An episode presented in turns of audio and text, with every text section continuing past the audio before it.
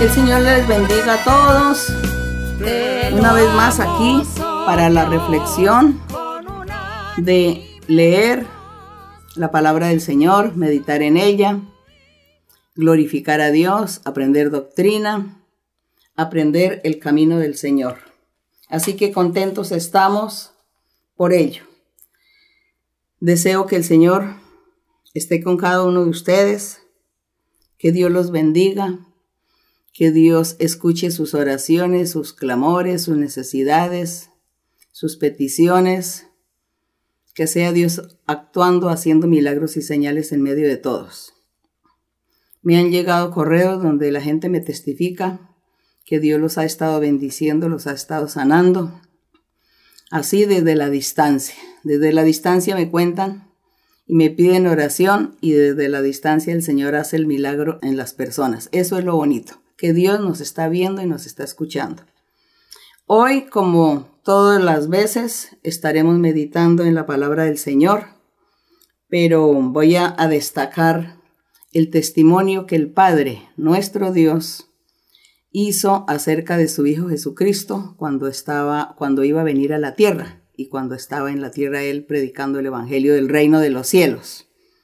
En primer lugar, vamos a estar leyendo en Isaías 42, del verso 1 al 4, que ahí es donde encontramos una promesa que Dios hacía al futuro o a los postreros tiempos acerca de engrandecer al Señor Jesucristo como su Hijo y también hablando de Él que estaría enviando a ese siervo, a ese sumo sacerdote, a ese rey, al Mesías. Lo estaría enviando a la tierra para que estuviera con los hombres, con los seres humanos, enseñando su palabra, su evangelio, para que la gente creyera y ganara la vida eterna. Así que tenemos esa promesa maravillosa en Isaías 42, el verso 1 que dice, He aquí mi siervo, yo le sostendré. Se estaba refiriendo a nuestro Señor Jesucristo. Mi escogido en quien mi alma tiene contentamiento. He puesto sobre él mi espíritu. Él traerá justicia a las naciones. Refiriéndose aquí nuestro Padre a la persona humana del Señor Jesucristo, que decía que había puesto sobre él su espíritu. Porque nosotros sabemos que el Hijo de Dios y Dios es el mismo, y que el Señor Jesucristo pues era el mismo Dios, que Dios había tomado carne, que se hizo hombre, para estar con la gente, pero a esa carne, a ese, sí, a esa parte física le llamó Jesús de Nazaret. Y refiriéndose a esa parte física humana del Señor, a esa parte le decía, he puesto sobre él mi espíritu, y él traerá justicia a las naciones.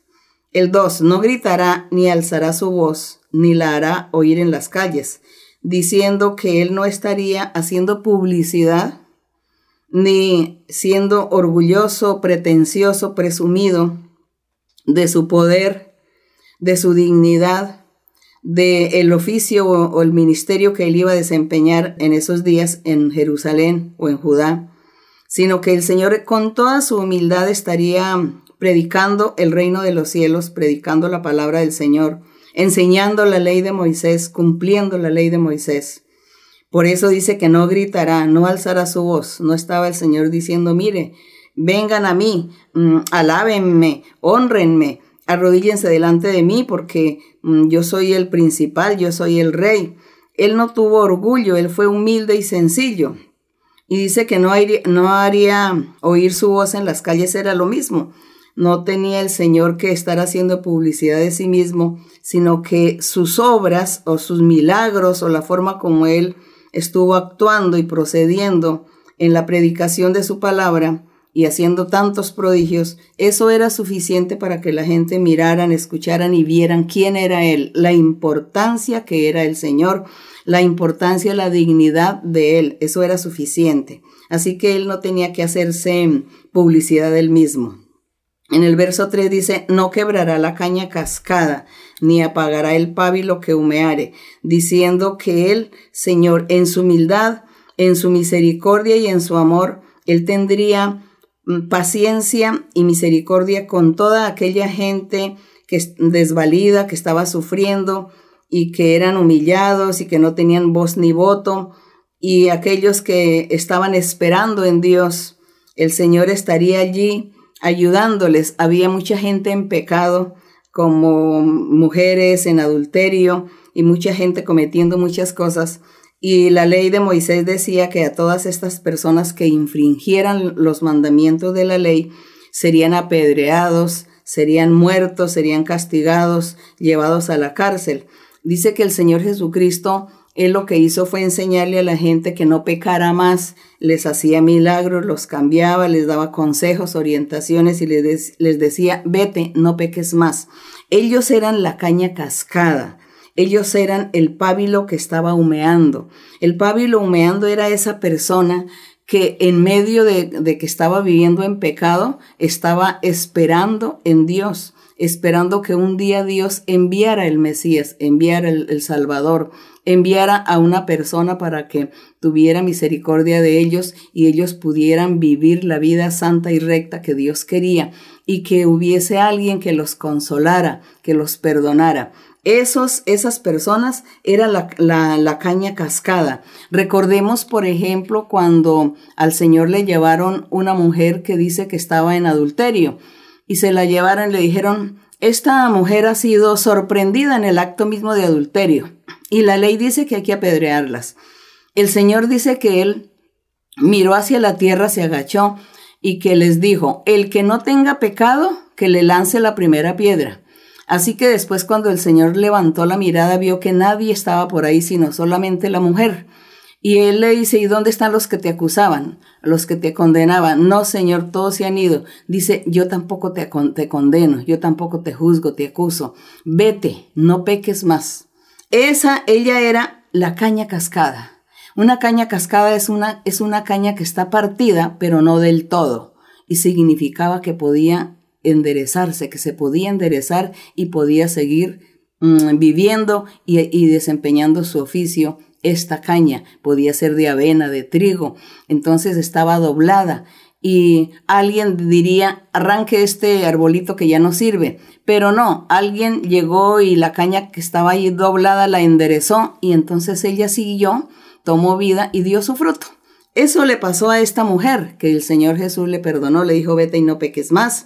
Ella también es ese pábilo que humea, porque era una persona que estaba esperando en Dios para que Él viniera a perdonar, a limpiar, a libertar. Eso lo repito una y dos veces para que podamos entender y comprender la forma simbólica como el Señor Jesucristo hablaba y enseñaba acerca del reino de los cielos. Y entonces aquí en el verso 3 dice que ese era el oficio de este gran siervo que nuestro Padre estaría enviando en los postreros tiempos. Y dice que Él estaría teniendo misericordia de toda esta pobre gente. Y dice que por medio de la verdad que el Señor estaría predicando, traería justicia a la gente. Él sería justo y recto porque en ese tiempo los gobernantes y los principales eran humillantes y abusaban de la gente, los juzgaban, los condenaban. Y ellos, en cambio, estaban pecando y haciendo mal y infringiendo la ley, y, con ellos si no había ninguna ley, a ellos nadie los acusaba, nadie los juzgaba, porque como ellos eran la autoridad, tenían ese abuso de autoridad. Es así como el Señor sí vino a traer esa justicia y a enseñar la rectitud. Esa era parte de la predicación del reino de los cielos. Y en el verso 4 está hablando aquí de este siervo, su trabajo que estaría desempeñando en la tierra. Decía, no se cansará ni desmayará hasta que establezca en la tierra justicia.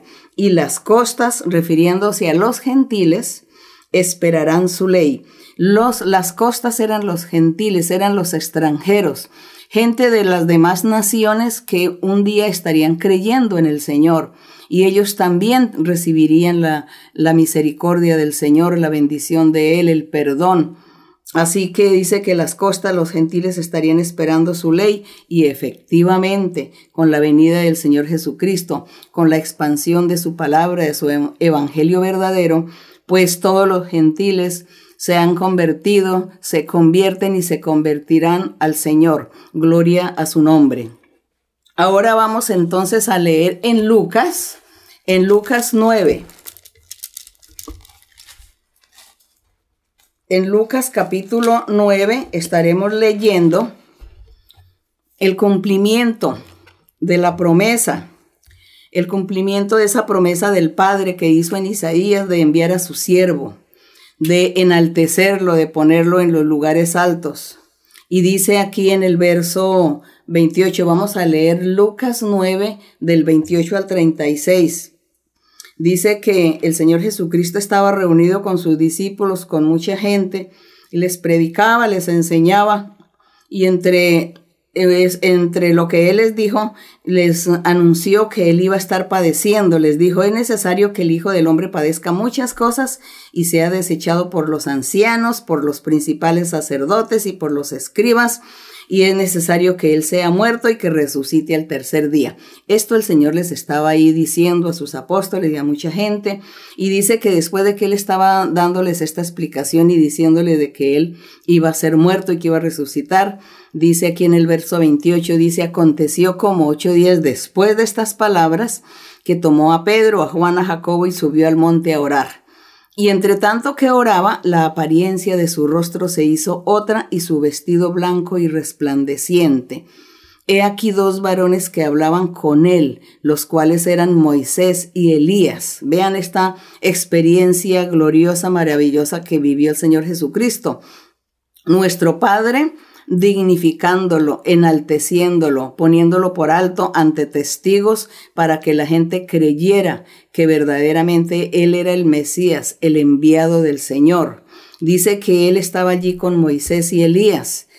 Y dice que el 31 dice, quienes aparecieron rodeados de gloria y hablaban de su partida ¿Cómo sería esa conversación maravillosa que, que tenían ahí Moisés, Elías y el Señor Jesucristo?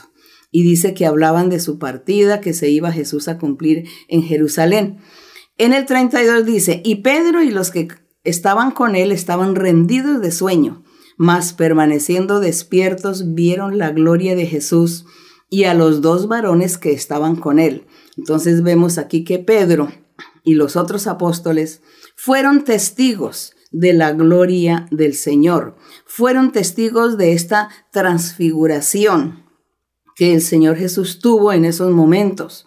¿Cómo es que lo, ven al Señor con Moisés, con Elías? ¿Cuántos siglos hacía que Moisés había muerto, Elías también? Sin embargo, ellos están viviendo para Dios, viven para Dios. Y aquí el Señor estaba conversando con ellos y ellos veían su resplandor y su gloria, los apóstoles. El 33 dice, y sucedió que apartándose ellos de él, Pedro dijo a Jesús, Maestro bueno, es para nosotros que estemos aquí. Dice, es, bueno, esto es un, un privilegio. Para Pedro era un gran privilegio. Dice, hagamos tres enramadas, una para ti, una para Moisés, una para Elías. No sabiendo lo que decía, claro, Pedro no sabía lo que decía. Él cuando vio esta, esta maravilla, esta visión de esta transfiguración del Señor, él pensó que, que, Moisés y Elías se iban a quedar ahí en la tierra también y ya por eso quería pues hacerles a cada uno como una especie de templo quizá. Y en el 34 dice, mientras él decía esto, vino una nube que los cubrió, mientras que padre, Pedro estaba diciendo que iban a hacer las enramadas, dice que una nube los cubrió y tuvieron temor al entrar en la nube. Y vino una voz, que ahí donde yo quiero destacar la grandeza del Señor Jesucristo. Dice, vino una voz desde la nube que decía, este es mi Hijo amado, a él oíd. Y nosotros en el verso de Isaías 42.1 leímos que nuestro Dios dijo, yo voy a enviar a mi siervo. Y dice, y él será mi, mi, hijo amado en el cual yo tendré complacencia y lo enviaré a que predique, a que enseñe con humildad, con sencillez, y él será engrandecido. Y así se cumple, porque aquí se estaba cumpliendo este engrandecimiento del Señor Jesucristo, se estaba cumpliendo esas promesas que Dios hizo a través de Isaías, acerca de Cristo Jesús, porque el mismo Pedro y sus compañeros vieron esta maravilla, vieron este prodigio y escucharon la voz del cielo desde la nube, cuando Dios decía, este es mi Hijo amado, a Él oíd, a Él escuchad. Solamente a Él, no habrá ninguno más, sino que será el único, el camino que lleva a vida eterna. Ese era el único camino, el Señor no mostró otro ser, no dijo de otro personaje, sino de Jesús de Nazaret. Así que todas las escrituras, desde Moisés, profetas y salmos, todas las escrituras siempre hablan de nuestro Señor Jesucristo, hablan de los prodigios y de las maravillas que Él estaría realizando y que realizaría después de su muerte y de su resurrección. El trabajo y el oficio que Él estaría haciendo con su iglesia, con sus creyentes, con sus seguidores, la obra majestuosa del Espíritu Santo, promesa del Señor, que dijo, yo me voy y voy a enviar el Espíritu Santo. Y nosotros vemos realmente al Espíritu Santo hoy en nuestras vidas manifestándose con sus dones maravillosos Así que nosotros creemos en el Señor Jesucristo como ese Mesías, como ese Salvador y como ese Rey que Dios envió a la tierra, al mundo, para salvar las almas, para llevar a la gente a la vida eterna. Y nuevamente repito, Él es el siervo de Dios, Él es el único camino, a Él es al que hay que escuchar, no hay otro personaje, no hay nadie más, ni otro libro que nos pueda dar a nosotros fe de que esta es la verdad de Dios. Es solo la Biblia, Cristo Jesús y su manifestación espiritual. Aquí en el verso 36, y cuando cesó la voz, Jesús fue hallado solo y ellos callaron y por aquellos días no dijeron nada a nadie de lo que habían visto. Ellos no dijeron nada a nadie porque ellos estaban asombrados. ¿Quién les iba a creer estas cosas? Pero para ellos sí fue una gran bendición y un prodigio y un testimonio que ellos más adelante, cuando ya les tocó evangelizar, contaban ese testimonio de todas estas maravillas que vivieron con el Señor Jesucristo, de la gloria que Dios le dio a él, de las voces que escuchaban del cielo. Así como yo los invito a todos ustedes, a las personas que no han leído Biblia o que no leen la Biblia, o personas que practican por allá otras religiones diferentes, les invito para que lean la Biblia, y para que crean en el Señor Jesucristo como el único. Es el único que nos lleva a vida eterna, el único que nos da la salvación, el único ser, así que no hay otro. Que mi Dios me los bendiga grandemente. Vamos a estar orando a nuestro Padre. Bendito Dios Todopoderoso, Padre de nuestro Señor Jesucristo, nuestro Redentor, nuestro Salvador, nuestro Rey, el Mesías que había de venir está con nosotros el día de hoy. Gracias te damos, Señor, por tu amor, tu misericordia, tus promesas maravillosas que las hablaste desde el principio a través de tus profetas. Y hoy, Señor, nosotros estamos viendo cumplido todas estas palabras, todas estas promesas. Gracias porque disfrutamos de la presencia tuya, de la presencia del Espíritu Santo. Disfrutamos del amor, de la misericordia, de las bendiciones. Disfrutamos de sanidades, prodigios, milagros que tú haces en nuestras vidas. Gracias, Padre.